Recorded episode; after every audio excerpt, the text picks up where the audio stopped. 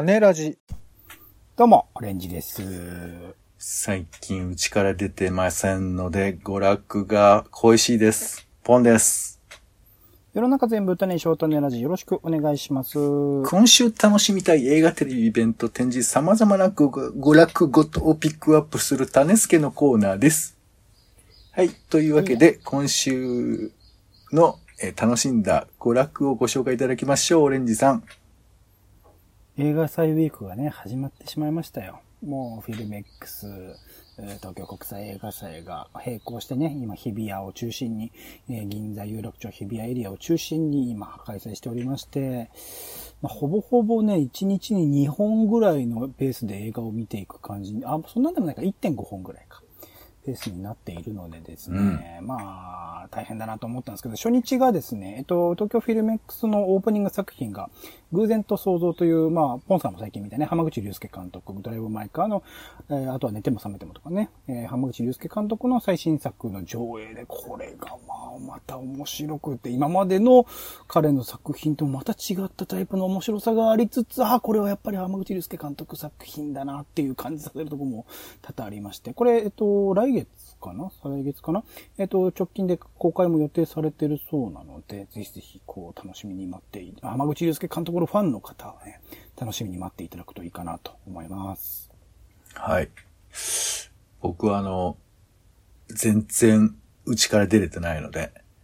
えーこの映画を見たいということでですね。まあ、もう、もう公開してるからネットかなんかで見るやつだと思いますけど、なんか、否定と肯定っていう映画があって、ご覧になりました、僕見れなかったんですよ、そのタイミングで。パンフレットは買ってるんですけど、ね。なるほど。ホロコーストをめぐる裁判を争う歴史学者の、まあ、物語だそうなんですけれども、うんなんかこう、ほら、あの、えーなんか、暴論、フェイクニュースでも、大きな声で叫ぶと、それが字幕を集めて、力を持っちゃうってことがあるじゃないですか。うんうんそれについての、なんか、なんか話らしいんですよ。うんそういうものをどう対峙すべきかみたいなことが語られている、まあ、えあの、表現されているようなので、ちょっと気になっているというところなんですが、まあ、そんなことも含めてですね、えー早く映画も見たいなと思っております。うんさあ、それでは気になる新作映画行きましょう。オレンジさんお願いします。はい、もうこれはみんな待ってたんじゃないかな。エターナルそんなでもないですけどねついなりますはい何でしょう？シリーズなどね。MCU し、えー MCU、マーベル・シネマティック・ユニバースの最新作ということで、うんまあ、あの、そのエターナルズってキャラクター自体は僕もあんまピンときてなかったんですけど、今回、まあ、あの、ノマドランド、去年の世界的な映画賞、総なめと言っていいんじゃないですか。そう、総なめっても、まあえー、アカデミー賞の作品賞とカンヌの一番上の賞かな、取った、えノマドランドの監督、クレア・ジャー監督、まあ、中国のね、えー方ではありますけど、まあ、アメリカで育ってらっしゃるという方ではありますので、そこら辺のなんて言うんだろう。他者目線から見たアメリカみたいなものをこう的確に捉えた作品、西部劇的なところも描くし、みたいなところを作ってきた監督が、まあアメリカの、まあ、なんだろう、国民的コンテンツたる、アメリカンコ、アメコミの、えーで今は代表格となった MC、えーと、マーベルの作品をやるということで、この組み合わせがどうなっていくのかとか。クレアジャオ監督独特のその背景の自然とかを活かした撮影みたいなのが今回どういう風に、えー MCU と組み合わさってなっていくのかといろいろ本当こう気になることだらけなので、うん。これもまたデューンとかとね、同じく、まあ IMAX サイズで見るのが、まあ、本来は IMAX サイズで作ってるシーンも多分あるのかな、みたいなところだと思うので、できれば IMAX で見たいし、最低でもこう、映画館でね、見たいなと思っている作品でございます。うん。あとは、えっと、リスペクトという作品。これは、えっと、ソウルの女王、女王、アレサ・フランクリンの、まあ、名前はね、聞いたことある人いるんじゃないかなと思いますけど、アレサ・フランクリンの反省、まあ、最近ドキュメンタリーも去年ね、かな今年かな公開されてたりしましたけど、こちらは劇映画として、えジェニファー・ハドソンが主演で、え作る、まあ、ジェニファー・ハドソン自体もめちゃくちゃ歌が上手い、まあ、ドリームガールズのね、え歌唱で、えすごく話題になった人ですけど、えうまい方なので、その組み合わせもそうですし、あれ、アレサ・フランクリンの反省自体は僕もあんまり知らなかったところではあるので、この機会でちょっと見ることができたらいいかなと思っております。11月5日からかな、公開でございます。はい、私からはですね、えーディズニーのアニメでも有名なあのピノキオの冒険をイタリアで作ったらどうなんのっていう、本当のピノッキオっていう作品ですね。でこれね、予告編見たんですけど、あのキ、モいっすよ。キモいっていうか、まあ、ダークファンタジーと歌っているので、それはまあそうなんだろうなと思うんですけど、なんかね、よくよくピノキオも読むと、もうね、あいつね、結構性格悪いのよ。うん。まあ、ディズニーのやつもそんなにいいとは思えないんですけど、可愛げな顔をしてるからあれだけどそうそうそう。で、なんか、あいつって本当何だったんだろうとか、あと、えっ、とね、100分で名著で語られはい出たピノキオの話を聞くと、そんなに簡単な物語じゃないんだなっていうことをちょっと僕、あの、その、100分で名著とかで聞いたので、おいおい、これちょっとピノキオってどう解釈するのが現代なのかなっていうふうな感覚でちょっとこの物語見たいなというふうに思っておりまして、えーまあもちろんなんかね、こういろいろとアカデミー賞なんかも、えーデザイン賞とかいろいろ取ってはいたりするんですけど、どんな風に仕上がっているのか、あのピノキオがということで気になっております。えー本当のピノキオですね。はい。そしてもう一つ、えー我が心の香港映画監督、本、えーアンホイという、まあドキュメンタリーの作品なんですが、えーまあ、香港映画の巨匠、アンホイさんのドキュメンタリーなんですよ。で、中国人の父に日本人の母のもとに中国に生まれたホイさんが、まあ、えー家族で香港に移住していろいろとまあ映画撮っていってということなんですけど、この監督が撮った女人40っていう作品があって、40歳の女性とアルツハイマー病の、えー義理の父との交流を描いた、まあ、コメディの作品なんですけど、これね、結構、大学生くらいの時に見たんですけど、結構記憶に残ってて、あ、そうか、あれ、香港の映画なんだな、みたいなことをちょっとなんか今思い出すんですけど、なんかこう、自分の昔見た映画を撮った監督のドキュメンタリー、なんかちょっと嬉しくなったりもするし、そしてあの今香港であるっていうことなんかも含めてちょっとなんか気になる要素があるんですけど、これね、さらに面白いのが、このドキュメンタリーの音楽作ってるのが大友義秀さんで、あら、まちゃん。4人40の曲を作ってたのも大友さんなんですよ。あらあら。だからこれ多分ダブルできっと楽しめるんじゃないかなと思って、なんか心に何か思い出させるような、まあ私個人の話ですけどね、ちょっとそんな風な作品になってるんじゃないかなということで、えー我が心の香港映画監督アンホイでした。はい。では、オレンジさんお願いします。はい。今週の気になる名画座は、てけてけてけてけてけてーん。今週も早稲田松竹さんでございます。11月6日からね、11月12日まで、街の上でとまともじゃないのは君も一緒。まあ、日本映画のね、日本立てということで、これ共通点何かなと思ったら、あの、街の上では、と両方と見てるので、成田良さん二部作みたいなところちょっとね、監督、えっと、この、えっと、早稲田松竹の方考えてるんじゃないかなと思います。成田良さんがどういう役でそれぞれ出てるのかね、ぜひぜひ注目してみてもらうといいんじゃないでしょうか。はい、ありがとうございました。えー続いて気になる家映画です。お家で楽しめる映画ですね。えー今回は NHKBS シネマ、えーで11月9日火曜日ですね。えー午後1時から放送されるのはラジオの時間ですね。うん。おねじさんもね、南こうきさんがお好きだと聞いておりますけれども。僕が三谷幸喜の映画が好きだった時期ですね。あ、なるほどね。幸喜はもうクソクソ。はいはいはい。悪口のがあの印象残っちゃいますんでね。えー、まあなんて言うんですかね、こういろんな物語が同時進行で、こう、まあ進んでいきながらパズルのようにそれが組み合わさっていって、で、ちょっとまあ上品な笑いっていうか、まあそういうふうなものの、えー、なんていうか、こう王道展開だとは思うんですけど、まあラジオやってる我々としては、このコンテンツはやっぱりまあ気にはなりますわね。うんそして、えー努力してんだみんな。うん。そうなんだよね。いいよね。はい。ということで、ラジオの時間、11月9日ですね。はい。では、気になるいろいろです。テレビなどなどですね、ご紹介しておきましょう。まずは、えー11月3日ですね。えーこれ文化の日のお休みなんですけれども、えー特集ドラマ、雨の日というのが放送されます。えーこれがですね、えー月経前症候群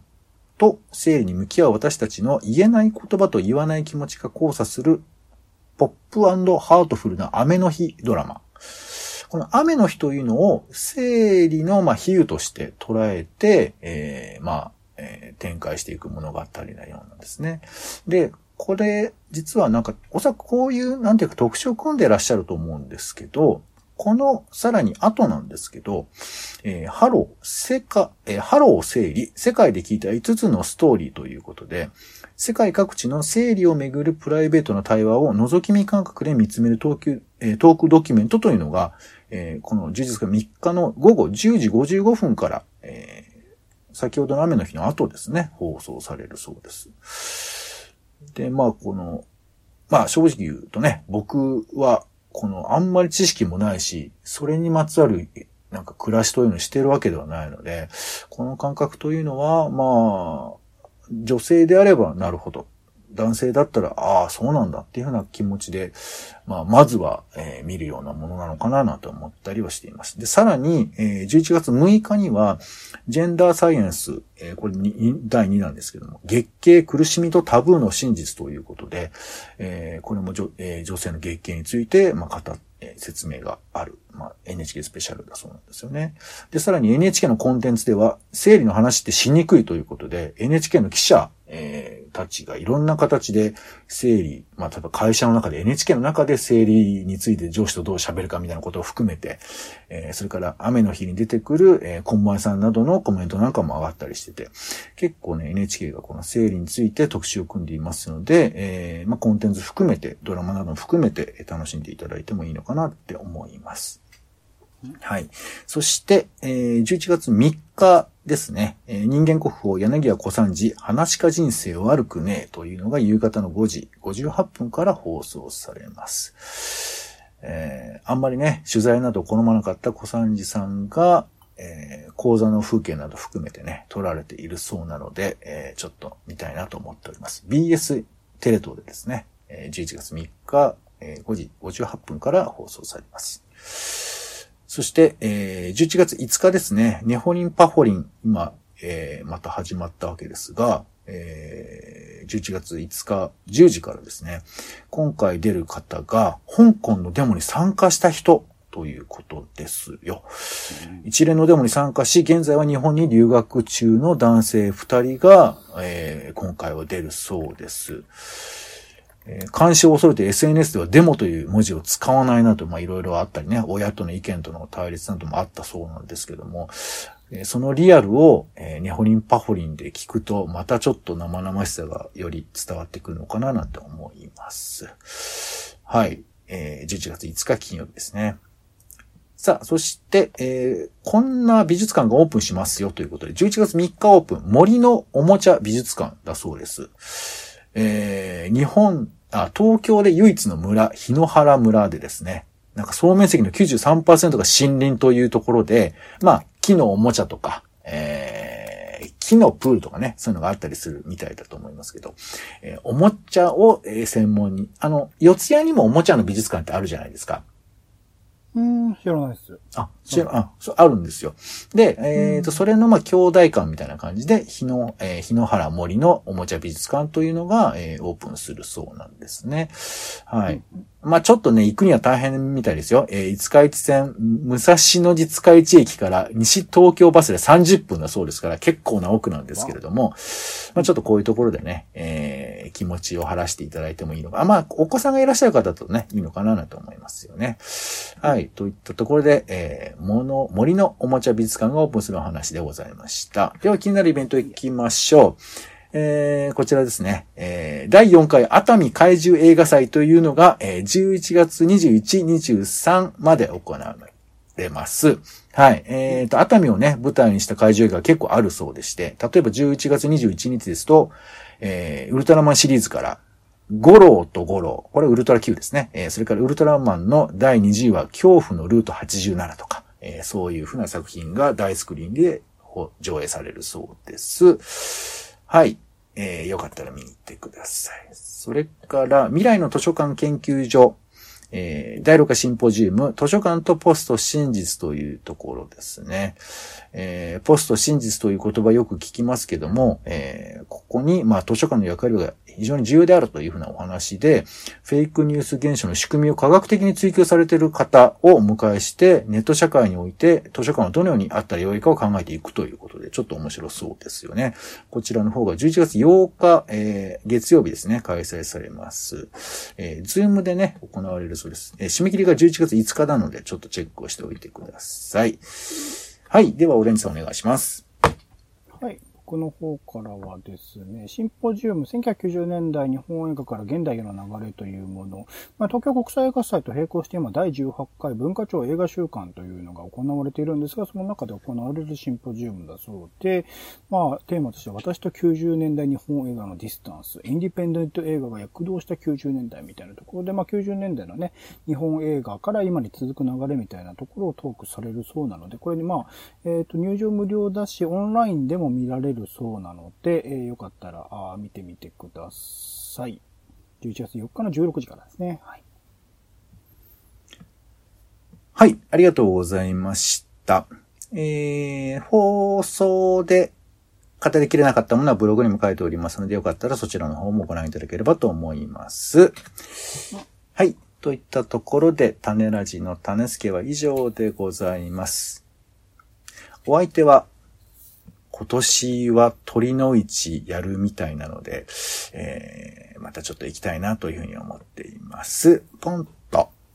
オレンジでした。タネラジ、また。タネラジは、ポッドキャストや Spotify などでほぼ毎日配信しています。音声でこぼれた内容はブログで補足を、更新情報はツイッターでお知らせしています。気が向いたらお好きなサービスでの登録、フォローをお願いします。また、番組の感想やあなたが気になっている種の話もお待ちしています。公式サイト、種ラジ .com のお便りフォームから送ってください。ツイッターなどで、ハッシュタグ種ラジ、えー、ハッシュタグカタカナで種ラジで投稿いただくのも大歓迎です。